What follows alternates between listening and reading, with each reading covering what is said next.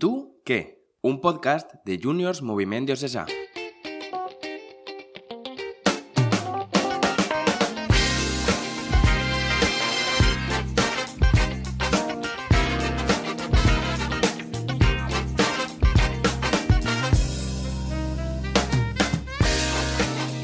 Welcome to the Heaven o bienvenidos a un nuevo espacio de tu podcast favorito. ¿Y tú qué?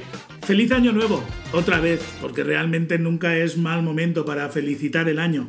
Tenemos que, por supuesto, darle las gracias a nuestra maravillosa banda que nos ha hecho esta composición para poder empezar. Además, seguro que la voz que habéis escuchado resulta familiar en la entradilla, porque es una persona muy cercana a nosotros. Esperamos, sinceramente, que el inicio del año te esté trayendo cositas ricas, cositas que realmente valgan la pena en tu vida. A veces pensamos que el cambio de año tiene algo así como poderes para hacer que tu vida cambie. No, amigo, el año nuevo es igual que el año viejo. Quien cambia eres tú y quien te puede ayudar a que las cosas cambien es Dios. Esto es así y el pavo es asado. Lo siento, pero los poderes mágicos de las fechas no existen. Bueno, realmente no lo siento porque eso significa que lo que te propongas va a depender de ti, de lo que te dejes ayudar. Y aunque te parezca increíble, como dice el Evangelio, para Dios no hay nada imposible. Así que no te des por vencido y adelante, no te conformes. No hay santos sin pasado ni pecadores sin futuro. Así que te recomiendo que para todos esos propósitos de año nuevo que te has hecho, que te esfuerces en realizarlos como si todo dependiera de ti, sabiendo que todo depende de Dios. Ale, consejito del día que te llevas. Vamos a empezar repasando cositas que han pasado cuando se ha grabado este episodio. Da igual cuando escuches esto. Si no lo sabías, pues ya lo sabes. Y si lo sabías, pues lo recuerdas que tampoco está mal. Vamos a empezar haciendo un pequeño repaso. Poco se habla de cómo están saliendo vuestros exámenes. No te olvides de estudiar a full y pídele a Dios que te ilumine para este tiempo no te va a hacer en los exámenes, de eso olvídate. Pero lo que sí que puede hacer es que este tiempo de estudio y trabajo te ayude a crecer. Y si no estás estudiando y estás trabajando, pues lo mismo, el trabajo es una oportunidad de vivir la entrega en lo cotidiano. Y cuando hacemos las cosas con amor, ojo, cuidado al bien que podemos hacer. Así que ánimo con ello. En cuanto a las cosas que han pasado en el mundo, pues a ver, tampoco te puedo decir demasiado. De política no te voy a hablar, porque no estoy aquí para eso. Pero sí que te puedo hablar de algo que ha ocurrido y que ha marcado la vida del mundo y de la Iglesia, que es el fallecimiento del Papa emérito Benedicto XVI. Por poco que lo conozcas o hayas oído hablar de él, creo que sabrás que ha sido una mente privilegiada y un cristiano ejemplar, y nos ha ayudado a conocer mejor a Jesús para seguirlo por el camino que él nos marca con sus escritos y sus palabras, pero también con su vida. Si solo lo has conocido por algunos medios de comunicación, igual la imagen que tienes de él resulta un poco difusa, pero te invito a que leas cualquiera de las cosas que ha escrito o dicho. Gracias, Benedicto, por todo el bien que has hecho a la Iglesia y a Juniors con tu vida. Ayúdanos ahora desde el cielo. Y bueno, si pensamos en las cositas que están por venir, lo primero que se me viene a la mente es que ya ha salido el Save the Date para la fecha de celebración del 40 aniversario de Juniors Movimientos SA, el 11 del 11. Igual te suena un sorteo, pero es que este sorteo te toca seguro, ni lo dudes. Va a ser una fiesta de celebración por todo lo alto, que 40 años no se cumplen todos los días. 40 años duró el éxodo de Israel por el desierto. 40 días ayunó Jesús en el desierto. 40 son los principales de los 40 principales. Es un número compuesto que tiene los siguientes factores propios: 1, 2, 4, 5, 8, 10 y 20. Como la suma de sus divisores propios es menor que 50, 40 es un número abundante. La suma de sus divisores 1, 2, 4, 5, 8, 10, 20 y 40 es igual a 90. Es un número semiperfecto, es un número octogonal. 40 es el número de soluciones del problema de las 8 reinas para n igual a 7. Es un número Harshad. 40 es para flipar. Ya hacemos 40 años. Guárdate la fecha, el 11 del 11, porque va a ser legendario. Y ya tenemos ubicación para la próxima Asamblea Diocesana. Alcoy, el centro Flor de Neu, nos acogerá en su tierra y tenemos que decir que estamos muy agradecidos. Un centro de los veteranos del movimiento con un gran recorrido a sus espaldas. Qué maravilla sabernos acogidos por un centro con tanta solera y tan buen hacer. Gracias, Centro Flor de Neu, por vuestra acogida. Y ojo al contenido de la asamblea que se vienen cositas, chavales. Y ahora sí, le vamos a dar la bienvenida a nuestra invitada de este programa de ¿Y tú qué? Hoy tenemos con nosotros a una persona que nos trae la frescura del levante peninsular arraigada en su alma. Con todos vosotros tenemos a Inma. Bienvenida, Inma. Bienvenida, gracias. Bienvenida tú también. Claro que sí. ¿Cómo estás? Muy bien, aquí estamos. Bueno, Inma, ¿qué es lo que te ha traído por aquí? Eh, me encantaría saberlo a mí también. Pues bueno, eh, Te he traído yo, Inma. Exacto. No, le des más No vamos vueltas. a darle más no le vamos a dar más No, vueltas. Pero lo que sí que vas a hacer ahora es presentarte a quienes nos están escuchando. ¿Quién eres? venga, pues soy Inma, soy la jefa del Junior de San Bartolomé, ubicado en la zona Ruzafa, la mejor zona de todo Junior Semed. Ojo, cuidado, ¿eh? ahí pondremos un pip. ¿Y a qué te dedicas en tu vida habitual? Pues he estudiado magisterio, ahora ya he acabado, estoy haciendo una mención, que es parecido a un máster, pero un poquito menos valioso, sobre pedagogía terapéutica y mientras trabajo en un comedor. Dentro de la pedagogía terapéutica, ¿qué sería lo que te gustaría resaltar o dónde te gustaría profundizar un poquito más? Pues siempre me ha gustado mucho los niños con ceguera, entonces siempre he pensado que me gustaría trabajar en la 11, la verdad, pero no sé hasta qué punto es viable. ¡Qué maravilla! Pues gente de la 11, podéis poneros en contacto con nosotros y os pasaríamos el contacto de Inma, porque además de una gran persona, seguro que es una gran profesional en ese campo. De acuerdo, Inma. Dicho esto, es verdad que yo sé cosas. Y como sé cosas, puedo decir cosas. Sé que también estás colaborando con la organización de un evento mundial. Ay, ay. ¿En qué estás colaborando? Inma, cuéntanoslo. Pues estoy colaborando con la Secretaría de la JMJ de este año en Lisboa. ¡Fua, chaval! Madre mía. Y me han comentado también que en la reunión informativa que se tuvo de la JMJ tuviste una aportación singular para animar a la gente a que participara en la JMJ. Si tuvieras que animar a nuestros oyentes a que participaran en la JMJ, ¿cómo lo harías? ¿Qué les dirías? Eh, les diría que va a ser una experiencia increíble, eh, que lo mejor es poder ir todos juntos porque todos somos Valencia. We are Valencia. Pues Inma, yo creo que después de tu invitación, quien se lo estuviera pensando, seguro que ha dicho, esta JMJ es mi JMJ. Claro que sí. Porque todos somos Valencia. Muy bien, pasando un poquito aquí a la variedad de preguntas que podríamos hacer, me gustaría preguntarte, Inma, ¿cuál es tu campamento favorito? Eh, mm, Ojo, cuidado, quiero avisar a nuestros oyentes que Inma no ha recibido ningún dinero para contestar a esta No, me pregunta, encantaría. ni está haciendo publicidad de ningún sitio, pero nos interesa saber su opinión, que tienes varios campamentos favoritos, ¿verdad?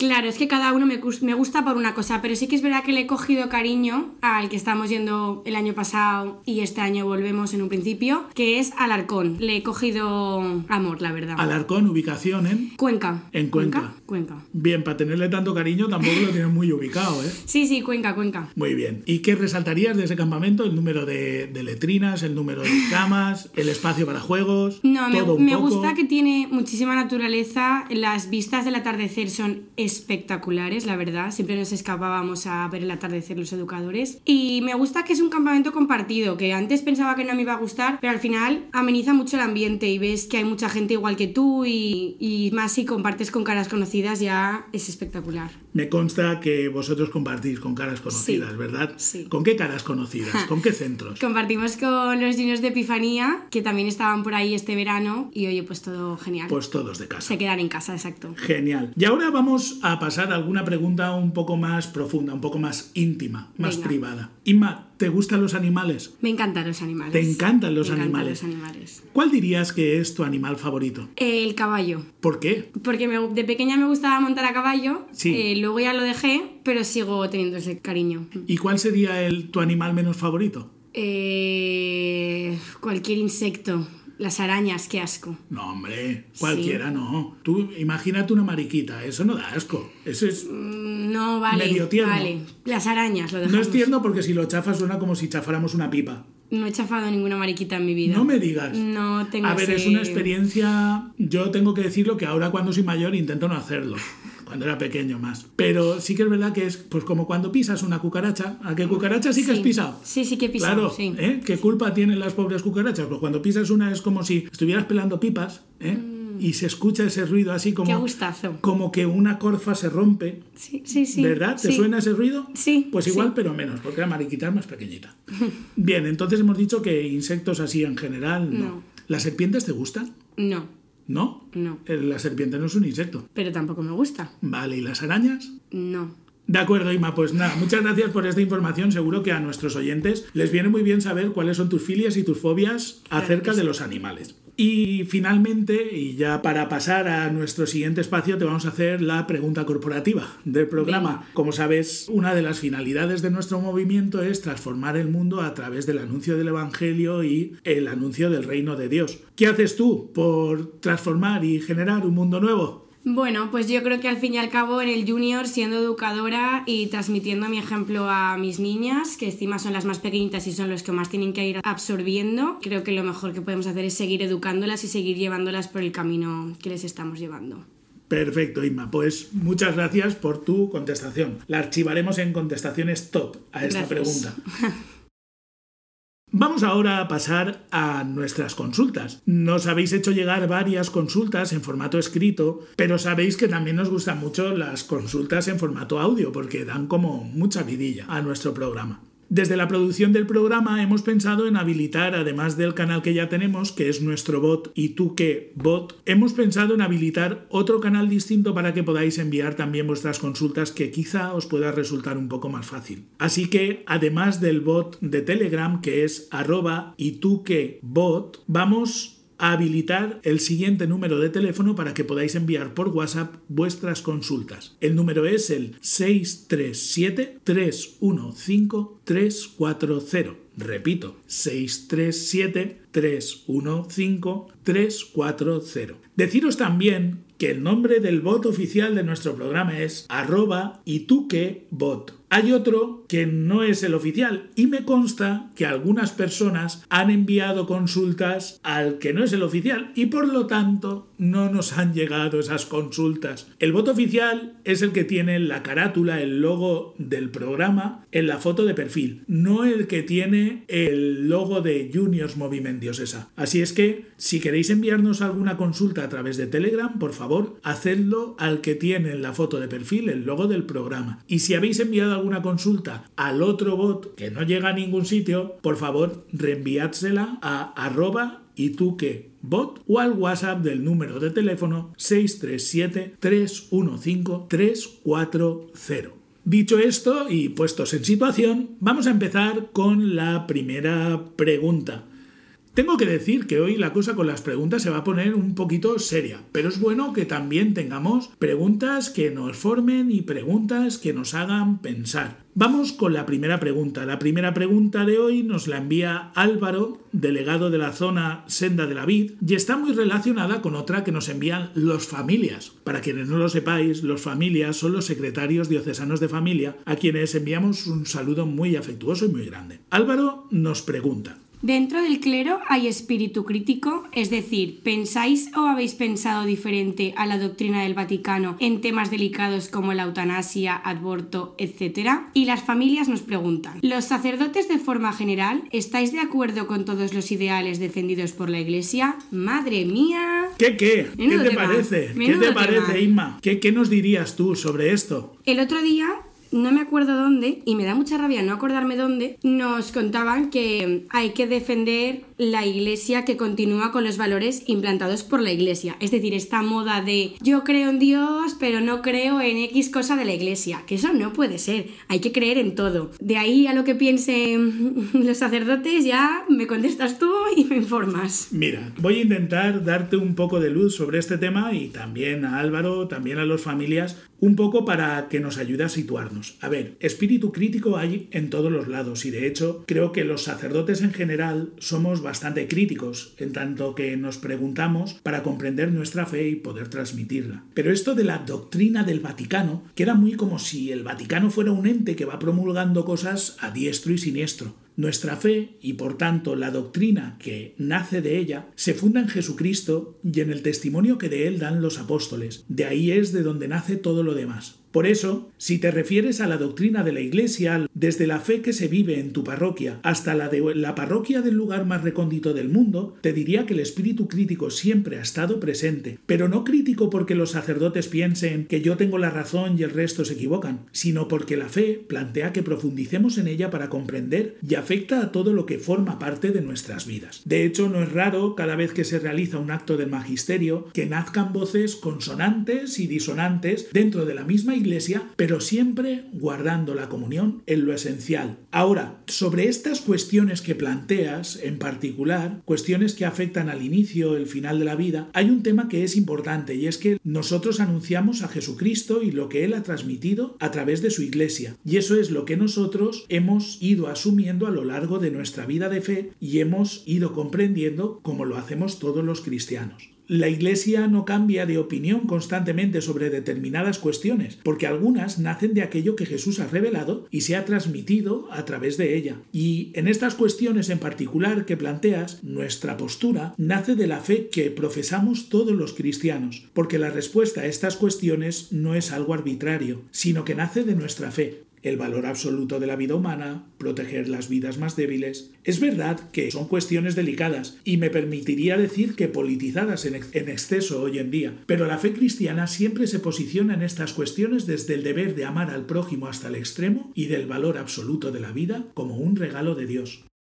Es verdad que hay situaciones complicadas por muchos motivos, pero los sacerdotes, y todos los que conozco lo hacemos así, siempre nos situamos desde la perspectiva de aquel que acompaña en el sufrimiento, para ayudar a las personas que sufren por estas cuestiones. Discutir sobre cuestiones delicadas en un bar no sé si tiene sentido, pero lo que sí que lo tiene es acompañar a las personas que sufren por esto o por cualquier otra cosa. Y en estas cuestiones en particular de lo que se trata es de cuidar las vidas más débiles, como es la vida que están haciendo, la vida que está acabando, independientemente del tiempo que lleve viva o del tiempo que le quede. Porque lo que nosotros defendemos es que toda vida es digna de ser vivida. Gracias por tu pregunta, Álvaro.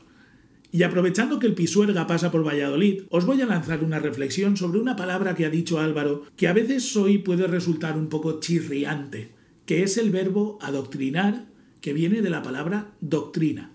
¿Nos da miedo la palabra doctrina? ¿Creemos que coarta nuestra libertad? ¿Es necesario eliminar las doctrinas para poder pensar libremente? Según el diccionario de la Real Academia de la Lengua, doctrina es la enseñanza que se da para instrucción de alguien, y es cierto que todos hemos recibido alguna doctrina en nuestra vida que hemos asumido y hemos hecho nuestra. De hecho, las definiciones de diccionario no son más que una doctrina más o menos democrática. La doctrina no es aquello que encorseta nuestra razón, como la oveja en el cercado que no puede comer más allá de las vallas por muy apetitosa que sea la hierba, sino que es la que nos permite enriquecer nuestro pensamiento. Gracias a las doctrinas que asumimos libremente y hacemos nuestras, nuestro pensamiento puede desarrollarse y evolucionar hacia una mayor elaboración, pues si no asumiéramos doctrinas siempre que intentáramos pensar, sería el eterno retorno al comenzar de cero, y quedaríamos anclados en una, en una, espiral racionalista de la que nos sería imposible salir. La doctrina se asume en la vida del que la recibe y la hace suya, con sus matizaciones personales y sus críticas, pero pasando a formar parte en su esencia del propio horizonte de comprensión. Por eso, la enseñanza que se da para instrucción de alguien o el conjunto de ideas u opiniones religiosas, filosóficas, políticas, etc., sustentadas por una persona o un grupo, no son malas en sí mismas ni contradicen el atrévete a pensar, sino que enriquecen el pensamiento y son enriquecidas por el pensamiento. La doctrina forma parte de nuestra racionalidad e impulsa nuestro obrar siempre que obramos con un mínimo criterio. Por eso, adoctrinar abiertamente significa instruir a alguien en el conocimiento o enseñanzas de una doctrina, transmitirle determinadas ideas o creencias abiertamente, un ejemplo claro de esto sería la actividad evangelizadora de la Iglesia. La Iglesia, en su función de anunciar el Evangelio de Jesucristo, enseña una doctrina que emana de la vida, palabras y obras de Jesús y que se transmite en la Iglesia a partir de la tradición apostólica y su puesta por escrito en la Sagrada Escritura. Este adoctrinamiento es un adoctrinamiento abierto, pues cuando uno se acerca a la Iglesia ya sabe de lo que le van a hablar, además de que se encuentra explicitado o puesto de manifiesto en el magisterio de la Iglesia, Alguien que se interesa por la religión cristiana católica puede coger documentos del magisterio y consultar acerca de cuestiones de fe o de costumbres, es decir, de moral. Los que realizan este adoctrinamiento en concreto lo hacen a partir de la creencia o de la certeza que nos da la fe. Ahora, como dice Chesterton, al entrar en la iglesia nos piden que nos quitemos el sombrero, no la cabeza. En la medida en que asumimos los contenidos de nuestra fe, estos pasan por nuestra propia crítica, en tanto que la fe quiere ser asumida por la propia vida y para la propia vida. Como nos decía el Papa Benedicto XVI, no se comienza a ser cristiano por una decisión ética o por una gran idea, sino por el encuentro con un acontecimiento, con una persona que da un nuevo horizonte a la vida y con ello una orientación decisiva. Si no está este encuentro, por muchas doctrinas que escuchemos, va a ser difícil que las comprendamos desde nuestro corazón. Después de este encuentro, empezamos a profundizar en nuestra fe, a conocerla y a hacerla nuestra. Hay cosas que podemos entender o no, e incluso puede surgir en nosotros un sentimiento de rebeldía. Pero cuando hemos vivido este encuentro, sabemos que podemos confiar en lo que todavía no entendemos, ya que Dios nos ayudará a entenderlo. Por eso, si alguno de los que nos estáis escuchando os habéis encontrado con el Señor y hay cosas que no entendéis, por favor, no os quedéis con la duda, preguntad, profundizad, porque todo lo que forma parte de nuestra fe y que la Iglesia nos propone para que creamos, realmente es coherente con todo lo que hemos vivido en nuestro encuentro con el Señor. Así es que no podemos separar una cosa de la otra. Podemos no comprender, pero para eso está el profundizar en nuestra vida y el ir acercándonos cada vez más, más a Dios para ir creciendo en el conocimiento de estas cuestiones. ¿Te ha servido esto de algo, Inma? Sí, sí, sí. Es que estabas muy callada ahí. No, estaba analizando toda la respuesta. Estabas escuchando. ¿Y qué te ha parecido la respuesta? Me ha parecido brutal, sinceramente. Pues gracias, Inma, por esa consideración. Y de verdad, estamos para contestar vuestras preguntas y no tengáis miedo pues también en preguntar cuestiones. Entre otras cosas, este podcast está para ayudaros a comprender cosas que podáis no comprender en ese sentido. Así es que estaremos encantados de contestar todas las preguntas que nos enviéis. Y antes, hace un momento, sabéis que hemos mencionado al Papa Emérito Benedicto, que como sabéis hace poco falleció y lo hemos dicho al principio del programa. Y nos ha llegado una pregunta en mensaje de texto que va muy al hilo a su persona. Nos preguntan. ¿Por qué el Papa Benedicto llevaba zapatos rojos y Francisco los lleva negros? ¡Fua, chaval! Vale, ahí la llevas. Bueno, Inma, esta pregunta yo creo que tú sí que no la puedes contestar. ¿Yo? ¿Te habías dado cuenta de este detalle? No, sinceramente no, no me había fijado nunca. ¿No habías visto los zapatos de Benedicto y los zapatos de Francisco? No. ¿No te has fijado? No. Me, me, resulta hasta extraño que no te hayas dado cuenta de ese detalle. Pero sí, efectivamente, el Papa Benedicto, desde el momento en el que fue nombrado sumo pontífice, volvió a ponerse esos zapatos de color rojo. Y el Papa Francisco, pues cuando fue elegido sumo pontífice, decidió seguir utilizando sus zapatos negros que él tenía, o igual se compró unos nuevos, pero eran negros también. Ahora, si has pensado que es simplemente por una cuestión estética, le has dado al palo. Lo siento, pero no. No es porque le quedara mejor el rojo en combinación con el blanco de la sotana. No. Incluso hay gente que piensa que es, que es como un signo de distinción noble o algo así. Pero lo cierto es que no. Vamos a ver, vamos a examinar a nuestra entrevistada, a Inma. Anda. Inma, ¿qué significa el color rojo dentro de la vida de la iglesia? El Espíritu Santo. Bien. Es que es mi color de la pañoleta. Bien, Espíritu Santo. Pero el rojo también tiene otra cosita. Lo utilizamos para las celebraciones de unas determinadas personas que están en el cielo. A ver, ¿a qué se parece el color rojo?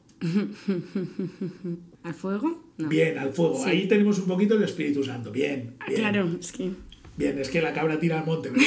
Exacto.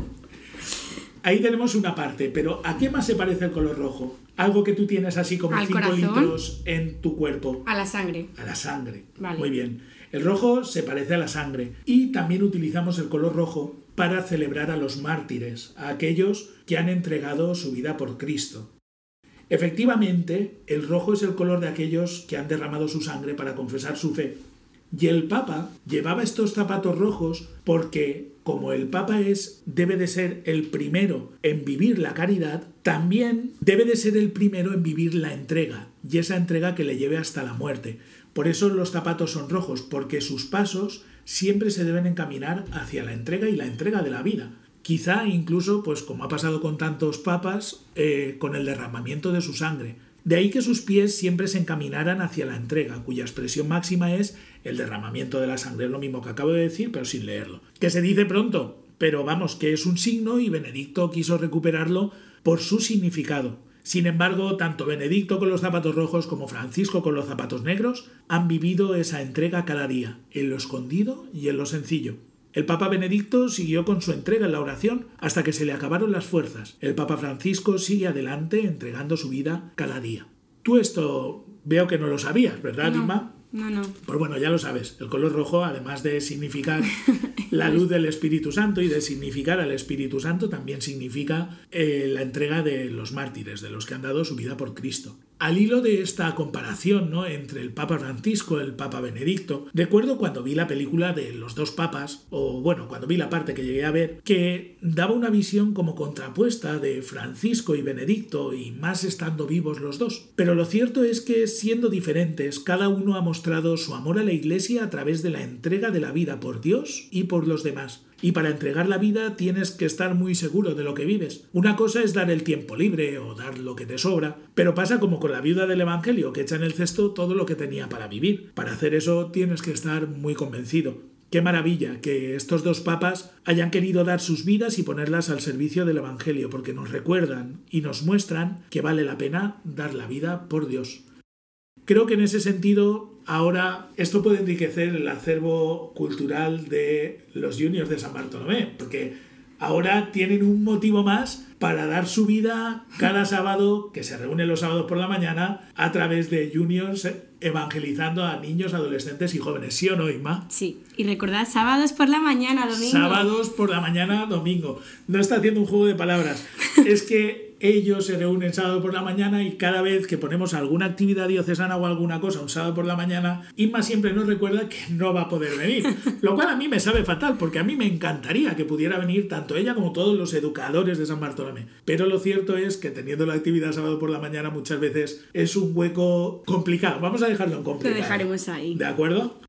Bien, pues ahora vamos a ir a por la última pregunta de este nuestro programa de hoy y la vamos a escuchar en formato de audio. Así es que muy atentos todos, esta no hace falta que la leas, Inma. Vamos a escuchar, porque además esta pregunta toca un tema que puede ser de mucha ayuda para nuestros oyentes. Hola, buenas, Domingo. Tenía una pregunta para ti. A ver, resulta que los curas siempre tenéis fama como de comer muy bien, ¿no? Entonces, ¿nos podríais recomendar un sitio así donde se almuerce bien por Valencia?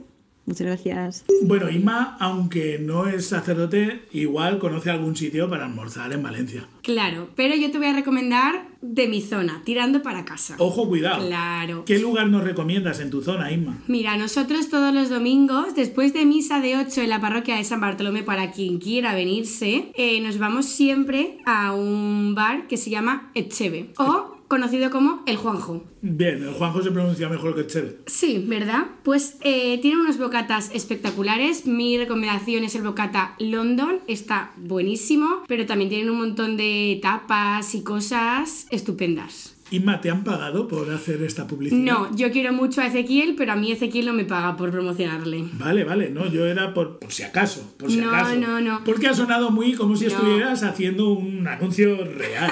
living, living anuncio. No, pero es que es nuestro bar del corazón. Le queremos. A veces hay lugares que asociamos mucho a nuestras vidas y esto, pero, pero yo a nuestra querida oyente que nos ha preguntado, pues mira, te diría que si quieres podríamos hacer un directorio, porque lo cierto es que conocemos sitios para comer. Somos afortunados porque la gente nos propone de ir a comer a algunos sitios e incluso a almorzar. Ahora, yo no voy a hacer como Inma, no voy a hacer promoción de ningún sitio porque nadie nos ha pagado para que promocionemos su restaurante. Creo que lo mejor, amiga oyente que nos envías esta consulta, es que le digas a cualquier sacerdote de ir a almorzar y seguro que te dirá de ir a un sitio que esté bien, que se almuerce bien, porque seguramente no será la primera vez que vaya a ese lugar. No, probablemente no. Probablemente no.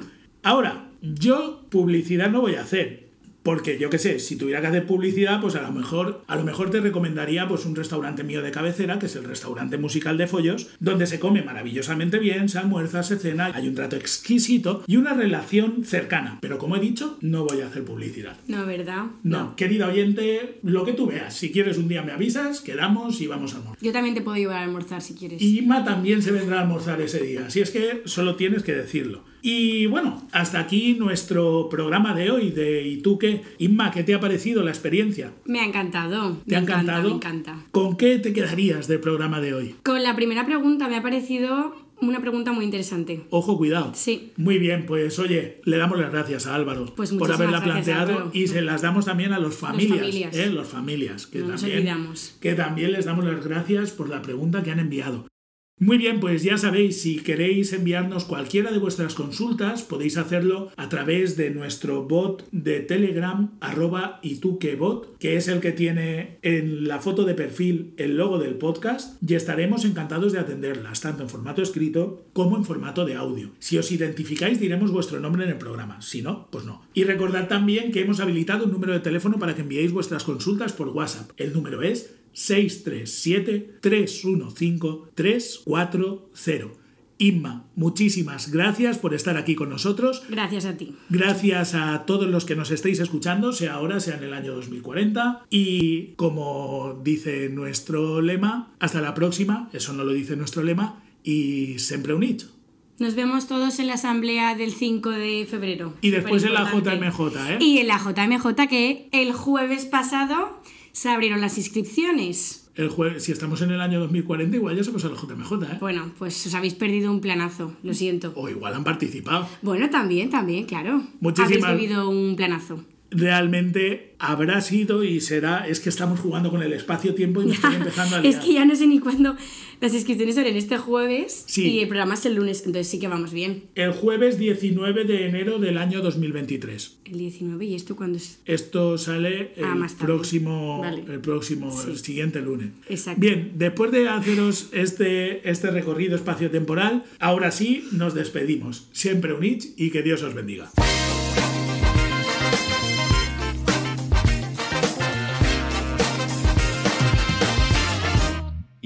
Qué? Un podcast de Juniors Moviment Diocesà.